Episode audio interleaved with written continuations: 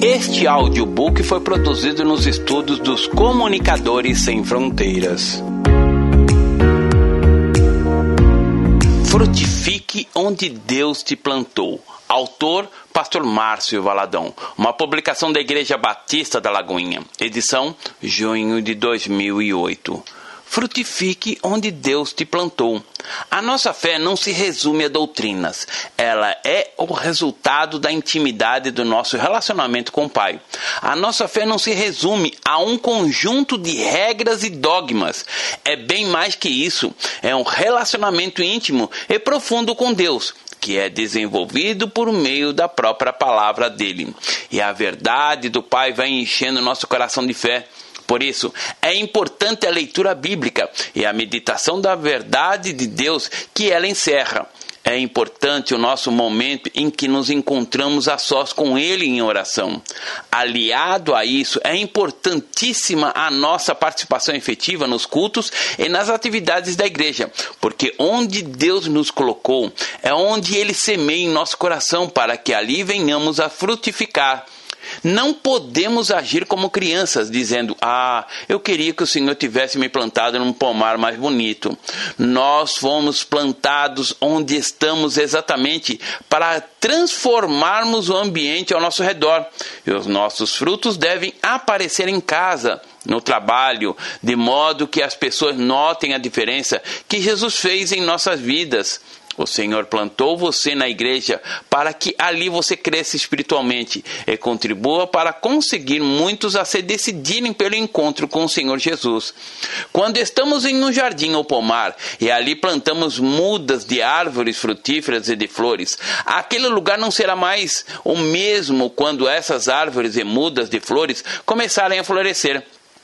Mas antes que isso acontecesse, foi necessário fazer uma reestruturação daquele lugar. Foi necessário arrancar as pedras, arrancar as ervas daninhas e os matos que ali dominavam. A partir de então, o ambiente será totalmente outro. Assim será quando estivermos florescendo para a glória de Deus no jardim onde ele nos plantou. Em um pomar florido e bem cuidado, encontramos árvores frutíferas em inúmeras qualidades de flores espalhadas espalhadas por todos os lugares ali. A igreja é um jardim, um lugar separado por Deus para seus filhos. Ali somos essas árvores frutíferas e essas flores que enfeitam e embelezam aquele ambiente. Eu acredito que você irá florescer dez vezes mais do que eu. E se você florescer dez vezes mais que eu, você está já florescendo dez vezes mais que o outro irmão. Logo, veremos a nossa cidade transformada em um pomar para a glória de Deus. Aleluia! Primeiro, ramo frutífero. José tinha tudo para dar errado na vida. Ele foi amado por seus pais, mas logo seus irmãos o odiaram e fizeram um complô para matá-lo. Ele tinha apenas 13 anos de idade quando foi maltratado e vendido como escravo. Mas Deus mudou a situação daquele jovem. José é um ramo frutífero, ramo frutífero junto à fonte. Seus galhos se estendem sobre o muro. Os flecheiros lhe dão amargura, atiram contra ele e o aborrecem. O seu arco, porém, permanece firme e os seus braços são feitos ativos pelas mãos do poderoso de Jacó. Sim, pelo pastor e pela pedra de Israel, pelo Deus do teu pai, o qual te ajudará, e pelo Todo-Poderoso, o qual te abençoará com bênçãos dos altos céus, com bênçãos das profundezas, com bênçãos dos seios e da madre. As bênçãos de teu pai excederão as bênçãos dos meus pais até ao cimo dos montes eternos estejam elas sobre a cabeça de José e sobre o alto da cabeça do que foi distinguido entre seus irmãos. Gênesis capítulo 49, versos 22 a 26. José escolheu florescer onde Deus o plantasse. Tudo na nossa vida é uma escolha, e ele escolheu florescer a despeito das adversidades. Na sua casa ele florescia. Seus irmãos olhavam para ele com o coração cheio de ódio, mas ele florescia amor e misericórdia para com seus irmãos. Quando ele foi vendido e uma caravana o levou para o Egito, na casa de Potifar, tudo que ele punha as mãos florescia. Isso era possível porque o seu coração encarnava a palavra do Senhor. que diz a palavra: Aconteceu depois dessas coisas que a mulher do seu senhor pôs os olhos em José e lhe disse: Deita-me comigo. Ele, porém, recusou e disse à mulher do seu senhor: Tem-me por mordomo meu senhor, e não sabe do que há em casa, pois tudo que tem me passou ele às minhas mãos. Ele não é maior do que eu nesta casa, e nenhuma coisa me vendou, senão a ti, porque és a sua mulher. Como, pois, cometeria eu tamanha maldade e pecaria contra Deus? Falando ela a José todos os dias, e não lhe dando ele ouvidos, para se deitar com ela e estar com ela. Sucedeu que, certo dia, veio ele à casa, para atender aos negócios, e ninguém das, dos da casa se achava presente. Então ela o pegou pelas vestes e ele disse: Deita-te comigo. Ele, porém, deixando as vestes nas mãos dela, saiu fugindo para fora. Vendo ela que ele fugia para fora, mas havia deixado as vestes nas mãos dela, chamou pelos homens da sua casa. Ele disse: Vede, trouxeram-nos meu marido, este hebreu, para insultar-nos. Veio até mim para se deitar comigo, mas eu gritei em alta voz. Ouvindo ele que eu levantava a voz e gritava, deixou as vestes ao meu lado e saiu, fugindo para fora. Gênesis capítulo 39, versos 7 a 15. Houve um momento em que, por causa de uma traição, ele foi colocado no fundo de um cárcere. A mulher de Potifar queria seduzir José a qualquer custo, mas ele não cedeu. Irada, ela inventou para o marido que José tentara seduzi-la. Então, ele foi lançado no fundo do cárcere, mas, mesmo naquele cárcere úmido, frio, escuro, ele frutificava. Os outros homens que estavam presos com ele podiam ficar sob aquela unção que ele possuía, porque José escolhera frutificar onde Deus o tivesse semeado, seja onde fosse. E José foi nomeado o segundo homem mais poderoso do trono do Egito, porque ali ele estava dando frutos. Durante toda a vida de José, ele escolheu florescer. Muitas vezes nós pensamos assim: ah, quando eu estiver no trono, eu vou florescer. Quando eu alcançar o topo da diretoria, eu vou florescer. Mas José, no fundo do cárcere, ali, no fundo do poço, no lugar mais profundo de que um ser humano possa, possa estar, ali naquele lugar fétido, úmido e frio, ele, José frutificava. A nossa vida é feita de escolhas. Passamos por aqui apenas uma vez e podemos não ter uma segunda chance para mudar a escolha que fizemos. Temos apenas o dia de hoje para viver. Eu vou escolher frutificar onde Deus me plantou nesse dia. E você? Tudo é uma escolha. Quando encontramos na Bíblia homens e mulheres de Deus, podemos perceber que a, o diferencial na vida deles foi exatamente a decisão de dar frutos para Deus, onde e sob qualquer situação estivesse. Eu vou frutificar onde Deus me plantar. Seja onde for que Ele me plantar, não ficarei ali resmungando, chateado, deprimido, não. Eu vou frutificar porque estou junto à fonte. José é o ramo frutífero, ramo frutífero junto à fonte, seus galhos se estendem sobre o muro. Gênesis capítulo 49, verso 22. Segundo Paulo, Paulo era um homem que, desde a sua conversão, escolheu florescer. Quando nós olhamos para Paulo, vemos que ele não deixou de produzir frutos em lugar nenhum. Onde Deus o colocasse, ali ele produziria frutos. A marca impressionante na vida de Paulo era exatamente essa.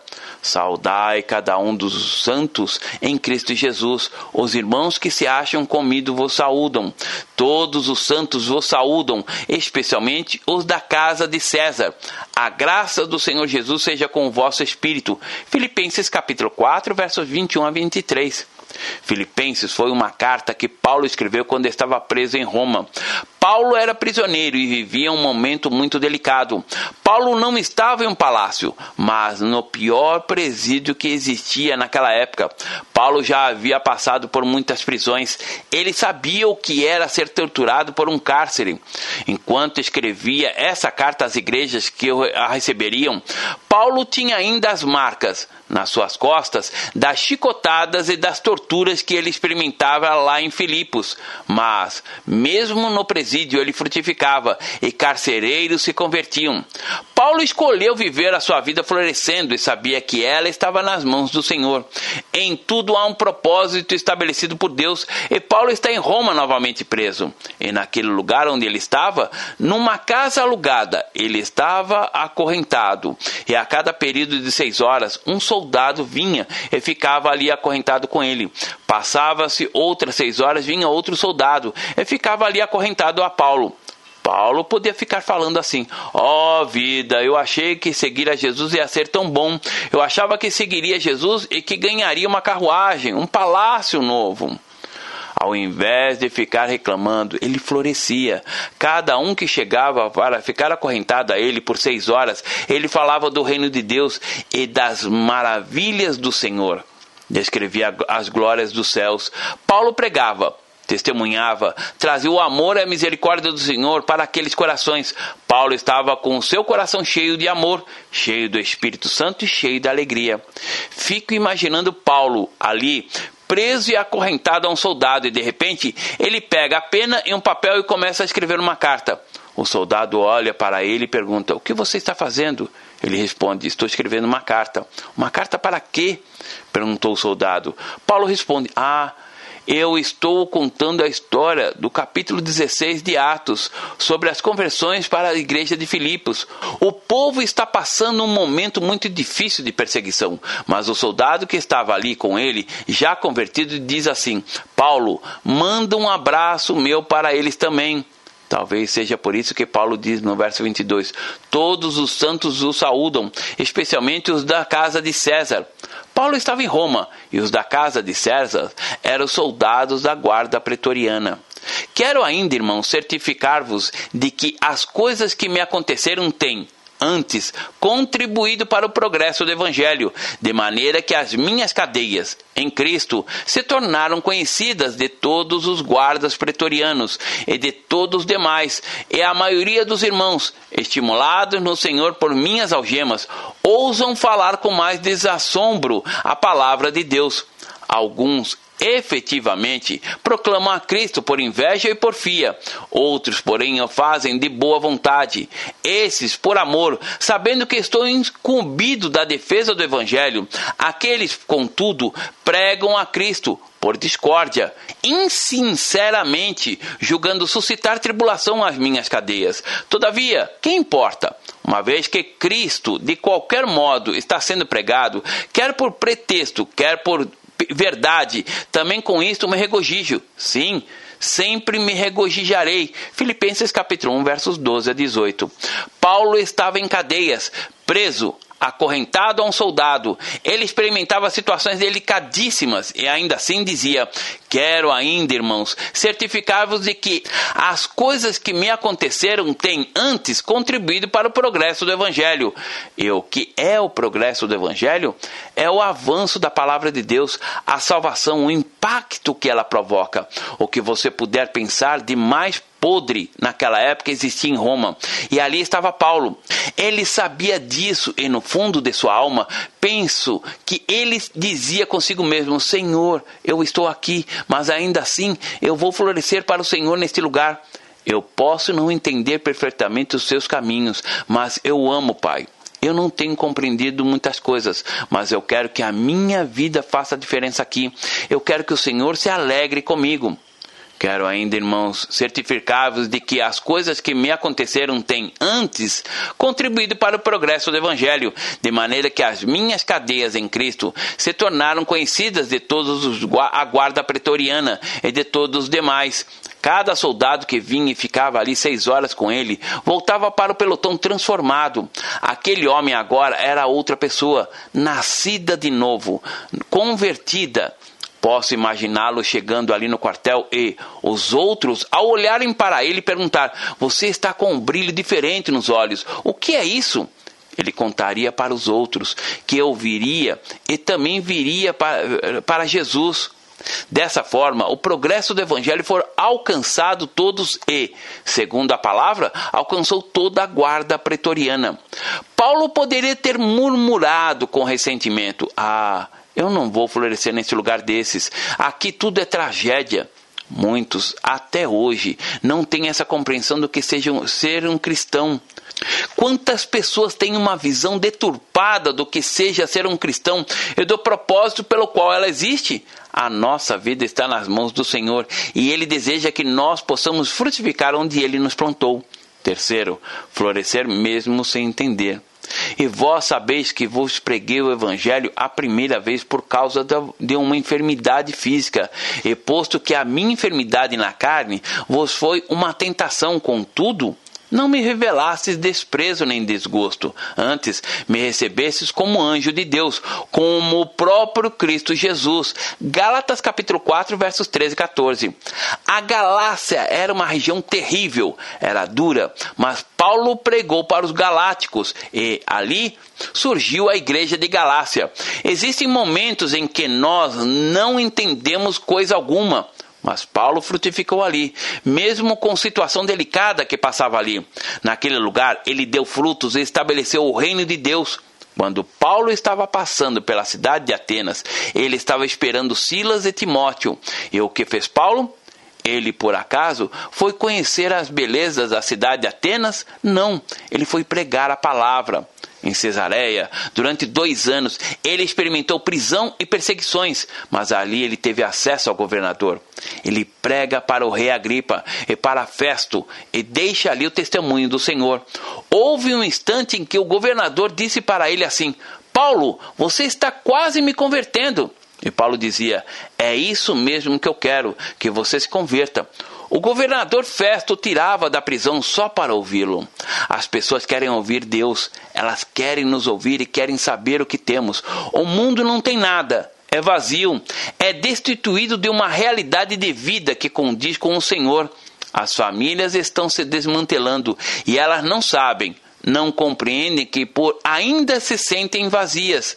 Elas não sabem que têm fome de Deus. O governador chamava Paulo ainda na prisão, e Paulo não ficava implorando: "Me solte, me solte".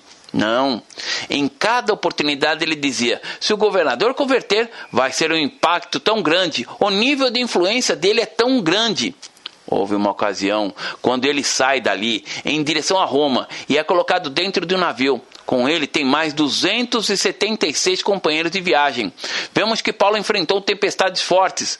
Antes de o um navio naufragar, eles queriam matar todos os prisioneiros. E o comandante disse: Não, não vamos matar os prisioneiros, senão temos que matar Paulo. Mas por que não mataram Paulo? Por causa do testemunho que ele dava. Paulo, mesmo no fundo do navio, acorrentado com os prisioneiros, frutificava. Imagina Paulo dizendo silenciosamente em seu coração: Senhor, é para eu dar frutos aqui no porão deste navio? Então eu darei. E ele frutificou de tal maneira que eles quiseram matar todos os prisioneiros. Não puderam por causa do perfume, da vida de Deus na vida de Paulo. O navio naufragou e dos 276, nenhum morreu.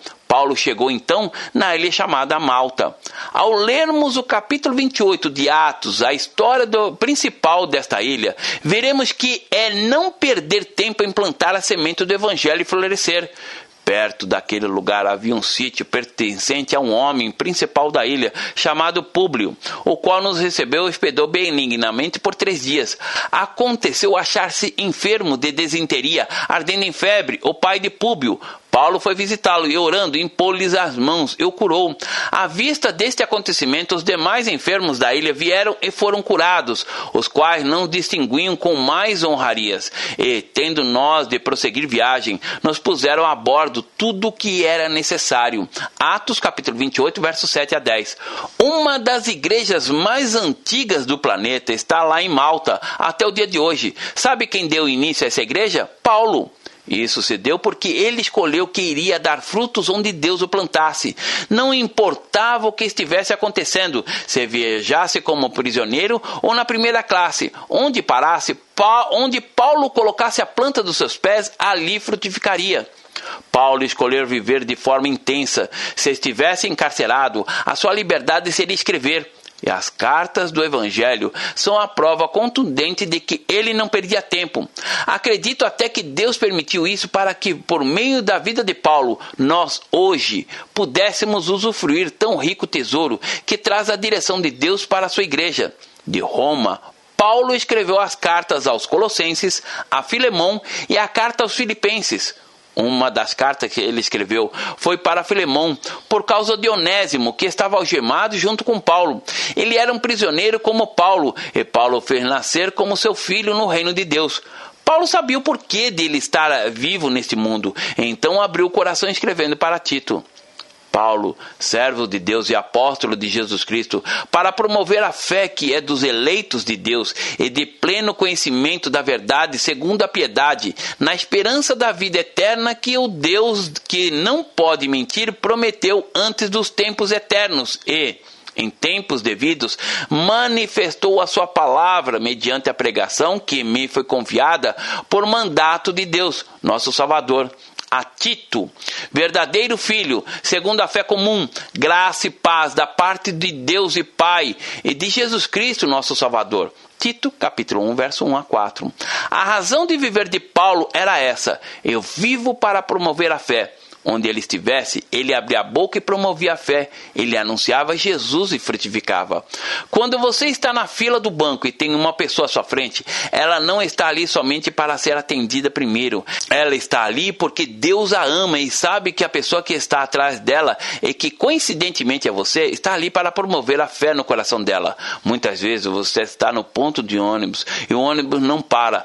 Olhe ao seu lado, ali também está uma pessoa. Quando se tem um coração que pulsa, eu vou florescer onde Deus me plantou, você imediatamente começa a promover a fé, a falar de Jesus com aquela pessoa, ao invés de ficar murmurando e xingando.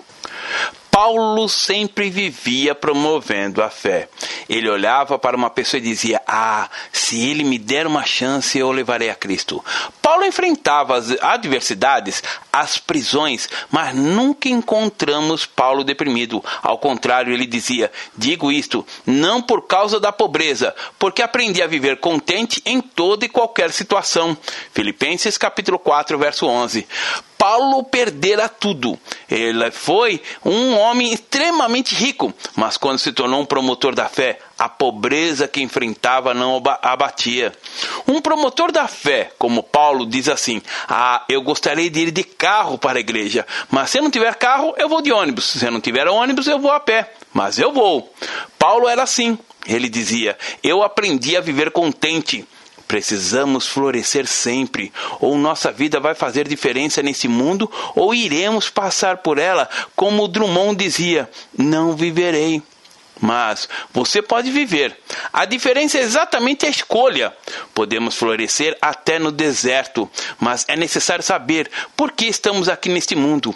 Muitas vezes entendemos que estamos aqui somente para sermos felizes, e pelo fato de não entendermos o verdadeiro motivo por que estamos aqui, quantos casamentos são destruídos porque o marido trai com a desculpa de querer ser feliz? Ou é a mulher que sai e abandona o marido e os filhos e diz: Eu quero ser feliz. Isso não é viver. Promover a fé é diferente. Frutificar é diferente. Nós estamos aqui nesse mundo não é apenas para sermos felizes, casar e termos filhos. Essas são coisas maravilhosas, mas a razão pela qual estamos aqui é para promovermos a fé. A segunda coisa, porque Paulo florescia e ele sabia, é que Deus controla a vida daqueles que o amam e obedecem. Sabemos que todas as coisas cooperam para o bem daqueles que amam a Deus, daqueles que são chamados segundo o seu propósito. Romanos capítulo 8, verso 28. Ao lermos a carta a Filemão, ele está intercedendo por Onésimo, diz o texto, que ele gerou entre algemas quando ele estava preso. Sim, solicito-se em favor de meu filho Onésimo, que gerei entre algemas. Filemão capítulo 1, verso 10. Onésimo, quem sabe, foi uma pessoa estúpida, dura e revoltada.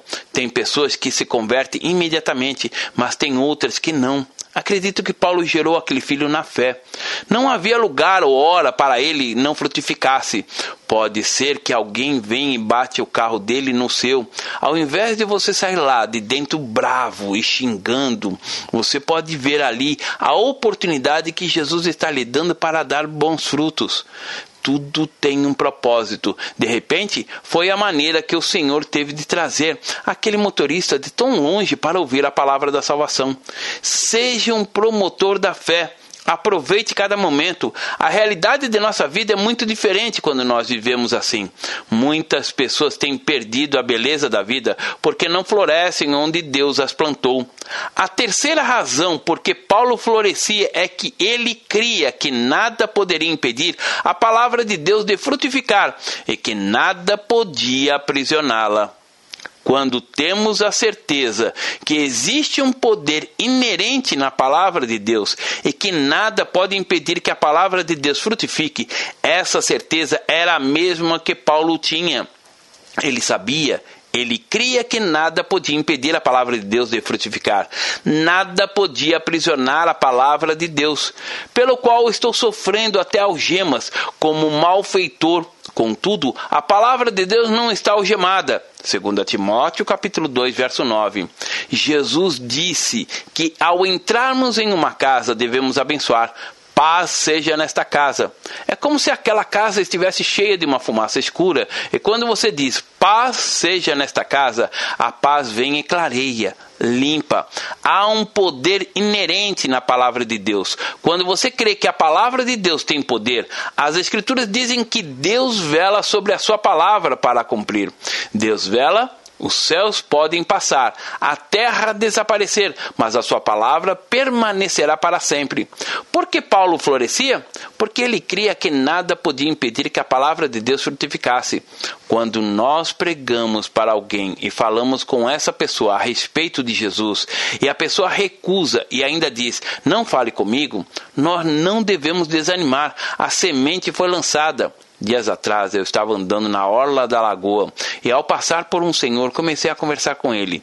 Ele falava espanhol e era um homem muito duro. Pensei comigo assim: ele vai me bater. Mas eu falava de Jesus. Eu lancei a semente e o homem ficou bravo, mas a palavra ficou no coração dele. Eu creio nisso. Talvez naquela noite ele não tenha dormido e ficado pensando: aquele moço passou por mim falando de Jesus e eu tratei tão mal. Quem sabe se aquele homem não tivesse brigado com a sua esposa? O fato é que a palavra ficou, sabe por quê? Porque a palavra de Deus não volta vazia. Ninguém pode aprisioná-la.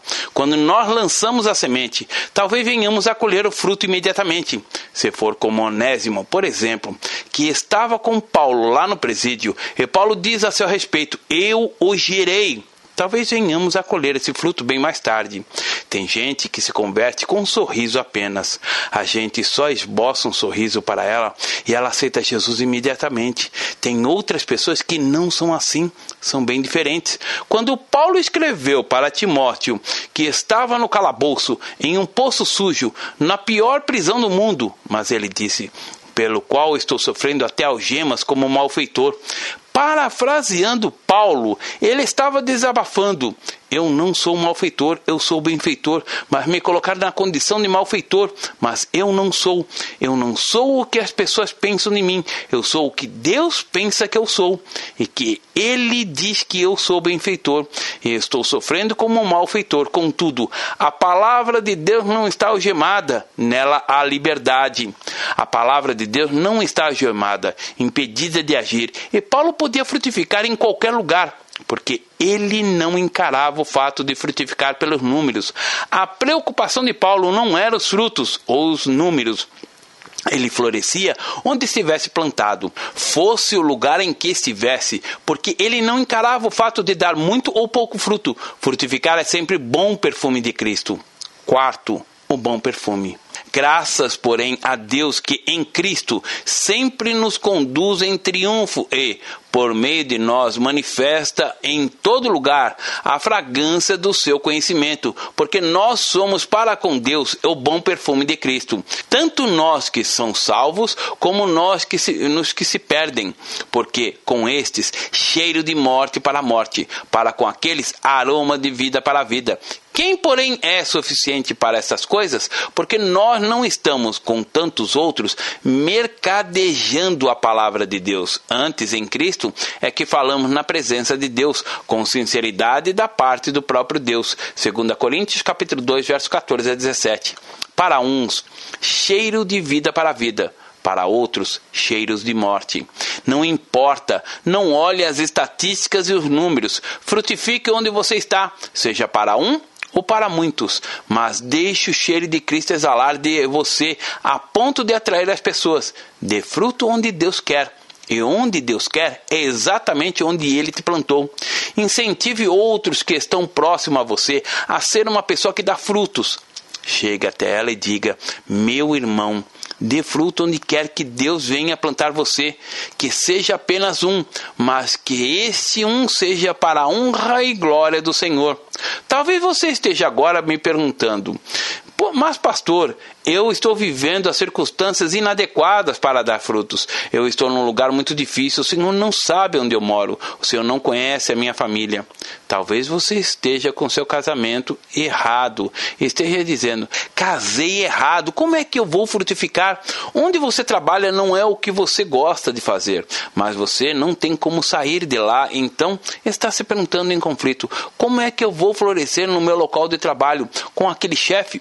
Ah, o Senhor não conhece o chefe que eu tenho. Se você estiver pensando assim, que essas coisas são circunstâncias da sua vida e que elas não são adequadas para você florescer, tome o exemplo de Paulo. Não importa onde ele estivesse, ali ele frutifica, porque ele confiava tão somente na palavra de Deus. Quem sabe você já foi uma árvore muito frutífera e, em uma época da sua vida, frutificava e exalava esse perfume do conhecimento de Jesus. As pessoas olhavam para você e diziam: Venha até aqui, eu estou precisando de ajuda. Porque o perfume não precisa dizer nada. As pessoas sentem o perfume. Agora é o momento de você retornar o que você perdeu. Deixe Cristo tratar você, arrancar os galhos velhos e secos e restaurar o vigor que estava em se enfraquecendo. Você voltará a dar frutos e o bom e suave cheiro do conhecimento de Cristo exalará novamente na sua vida. Ou nós manifestaremos o odor do enxofre é muito diferente. Isso é um exercício diário. Quanto mais você deixa manifestar a vida de Deus em você, mais você frutificará. A semente que está em você é semente viva da palavra de Deus. Certo dia, um pastor chupou a laranja, colocou em suas mãos uma semente da laranja e perguntou: O que vocês estão vendo? A maioria respondeu: Eu estou vendo uma semente, e é uma semente de laranja. Aí ele perguntou: Olha direito para ela, o que você está vendo agora? Uma semente de laranja, responderam novamente. Mas ele insistiu: Abra os olhos e me digam o que estão vendo. E a maioria respondia enfaticamente: Estou vendo uma semente de laranja. De repente, um dos irmãos no meio da plateia se levantou e disse: Eu estou vendo uma laranja. Enquanto essa semente estiver aí na sua mão, é apenas uma semente de laranja. Mas quando você plantá-la, ela irá brotar e daí nascerá uma laranjeira. E daquela laranjeira, dezenas de laranjas também irão brotar. E daquelas dezenas de laranjas, milhares de outras laranjas, até que tenhamos um laranjal sem fim. Jesus tinha apenas doze discípulos, e quando ele foi assunto aos céus, ficaram apenas os doze, e ele disse: Eu quero que vocês frutifiquem em toda a terra. Esta é, foi a promessa dele, mas receberei poder ao descer sobre vós o Espírito Santo, e sereis minhas testemunhas tanto em Jerusalém como em toda a Judéia e Samaria e até os confins da terra. Atos capítulo 1, verso 8. Eles eram apenas doze e nós hoje somos o resultado do fruto que eles deram. Você tem buscado viver como Paulo e como os discípulos, caminhando de maneira como eles caminharam? Certa vez fui ao sacolão e comprei ovos. E algo que me chamou a atenção naqueles ovos é que em cada ovo havia um carimbo que dizia: Deus é fiel, Jesus ama você. Fiquei imaginando o trabalho que aquele homem tivera para fazer isso. Lembrei-me que ele já havia visto muitos carros com vários adesivos, mas um me chamou a atenção. Ele tinha um adesivo enorme com dizeres bem grandes que dizia: Você quer emagrecer? Pergunte-me como. Aí eu fiquei pensando: tudo bem, tem gente que precisa emagrecer, mas seria tão bonito uma placa assim: Você quer paz? Pergunte-me como. Você quer cura? Pergunte-me como. Você quer ter uma família feliz? Pergunte-me como. Não que aquele adesivo fosse errado, não. A pessoa estava vendendo o seu produto. De repente, isso era o seu ganha-pão. O que me chamou a atenção foi o tamanho do adesivo. Conheço o irmão que tinha uma posição muito importante em um banco. Muitas vezes, na segunda-feira, perguntaram-lhe: O senhor está rouco? Doutor, por que o senhor está rouco desse jeito? Ele respondeu: Ah, é de tanto pregar. Ele não se importava com o seu alto nível, ele queria dar frutos. Existem várias maneiras de você frutificar. Existem trabalhos em presídios. Vá até lá e frutifique ali. Existem os hospitais. Vá fazer visitas a quem você nunca viu, mas que precisa de alguém para confortá-la. Frutifique no seu local de trabalho, na sua vizinhança. Paulo dizia: Eu vivo para promover a fé. Era a razão da sua vida. Ele não tinha outra ambição na vida. Ele queria e ele fez. Paulo, servo de Deus e apóstolo de Jesus Cristo, para promover a fé que é dos eleitos de Deus e o pleno conhecimento da verdade segundo a piedade. Tito, capítulo 1, verso 1. Ele fez a diferença. Faça também a diferença. Talvez você tenha uma empregada doméstica em casa, aquela moça trabalhando em sua casa. Não é só para fazer comida, ela não veio para fazer sua casa só por uma conjuntura socioeconômica. Não, ela está ali para você frutificar para ela. Trate-a como uma pessoa das mais importantes do planeta. Ela não é sua empregada, ela está ali porque Deus a colocou ali e também porque Ele o ama. Você pode ser um instrumento de Deus em sua vida. Ela pode vir para Jesus ou ela nunca virá. Ou pode ser o contrário. Você que é empregada doméstica e trabalha em casa, você está ali não é só para ficar fazendo as coisas da casa, cozinhando, passando, lavando e fazendo a faxina. Não, não. Você está ali para frutificar. Tinha uma empregada na casa de um general chamado Naamã. O homem estava leproso e estava morrendo, mas a menina frutificou ao dizer: Lá na minha terra tem um profeta, um homem de Deus, e ele pode orar por, por ele. Ele vai ficar bom. Naamã, comandante do exército do rei da Síria. Era grande homem diante do seu senhor e de muito conceito, porque por ele o senhor dera vitória à Síria. Era ele herói da guerra porém leproso. Saíram tropas da Síria e da terra de Israel, levaram cativo uma menina que ficou ao serviço da mulher de Naamã. Disse ela à sua senhora: Tomara o meu senhor estivesse diante do profeta que está em Samaria, ele o restauraria de sua lepra. Então foi Naamã e disse ao seu senhor: Assim e assim falou a jovem que é da terra de Israel. Respondeu o rei da Síria: Vai, Anda, enviarei uma carta ao rei de Israel. Ele partiu e levou consigo dez talentos de pratas, seis mil ciclos de ouro e dez vestes festivais. Levou também ao rei de Israel a carta que dizia: Logo, em chegando a ti esta carta, saberás que eu te enviei Naamã, meu servo, para que o cures da sua lepra. Tendo lido o rei de Israel a carta, rasgou as suas vestes e disse: Acaso sou Deus como pode detirar a vida ou dá-la? para que este envie a mim um homem para eu curá-lo da sua lepra? Notai, pois, e vede que procura um pretexto para romper comigo. Ouvindo, porém, Eliseu, homem de Deus, que o rei de Israel rasgara suas vestes, mandou dizer ao rei: Por que rasgastes as tuas vestes? Deixa ouvir a mim, e saberá que há profeta em Israel. Veio, pois, Naamã com os seus cavalos e os seus carros e parou à porta da casa de Eliseu. Então Eliseu lhe mandou um mensageiro dizendo: Vai, lava-te sete vezes no Jordão, e a tua carne será restaurada, e ficarás limpo. Naamã, porém, muito se indignou e se foi, dizendo: Pensava eu que sairia a ter comigo, por-se-ia de pé, invocaria o nome do Senhor seu Deus, moveria a mão sobre o lugar da lepra e restauraria o leproso. Não são, porventura, Abana e Farfar, rios do Damasco, melhores do que todas as águas de Israel? Não poderia eu lavar-me neles e ficar limpo? E voltou-se e se foi com indignação. Então, se chegaram a ele os seus oficiais e lhe disseram: Meu pai, se te houvesse dito o profeta alguma coisa difícil, acaso não farias? Quanto mais, já que apenas te disse: Lava-te e ficarás limpo, então desceu e mergulhou no Jordão sete vezes, consoante a palavra do homem de Deus, e a sua carne se tornou como a carne de uma criança e ficou limpo. Segundo Reis, capítulo 5, versos 1 a 14. Muitas vezes saímos de férias e vamos todos para a praia ou outro lugar, mas o passeio preferido da maioria dos mineiros é ir para a praia. Quando sair de férias, floresça ali Quanto mais você florescer, mais descansado vai ficar, você vai ficar. Mas eu conheço pessoas egoístas que saem de férias, saem cansadas e voltam mais cansadas ainda. Isso se dá porque o sentido da vida para elas está errado. Talvez você esteja em um laboratório esperando um exame e o salão cheio de gente ali ao seu lado. Você sabe por que está demorando tanto? oportunidade de Deus para você dar fruto. Bem-aventurado aquele que teme ao Senhor e anda nos seus caminhos. Do trabalho das tuas mãos comerás, feliz serás, e tudo te irá bem. Tua esposa, no interior da tua casa, será como a videira frutífera, teus filhos como rebentos da oliveira, a roda da tua mesa. Eis como será abençoado o homem que teme ao Senhor. O Senhor te abençoe desde Sião, para que vejas a prosperidade de Jerusalém durante os dias da tua vida vejas os filhos dos teus filhos, paz sobre Israel. Salmo 128, versos 1 a 6. Bem-aventurado o homem que não anda no conselho dos ímpios, não se detém nos caminhos dos pecadores e nem se assenta na roda dos escarnecedores. Antes, o seu prazer está na lei do Senhor. E na sua lei medita de dia e de noite.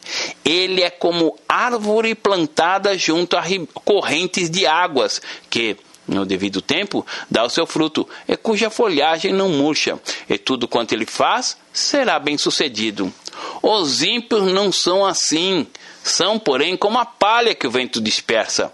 Por isso, os perversos não prevalecerão no juízo, nem os pecadores na congregação dos justos, pois o Senhor conhece o caminho dos justos, mas o caminho dos ímpios perecerá. Salmos capítulo 1, verso 1 a 6. Dê fruto onde Deus plantar você. Não há deserto, não há chão duro demais que não possa ser fertilizado e que não possa florescer.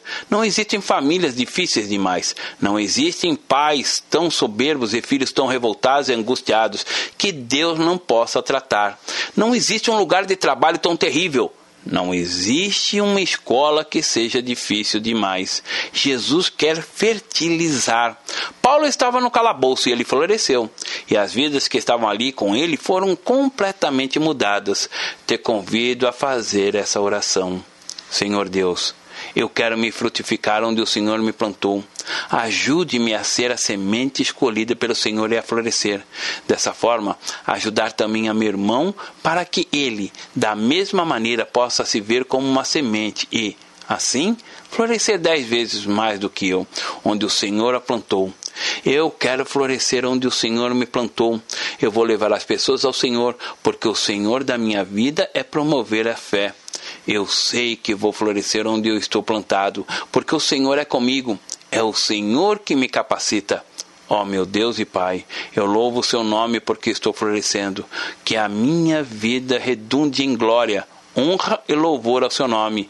Em nome do seu Filho amado Jesus. Amém. Deus abençoe. Pastor Márcio Valadão.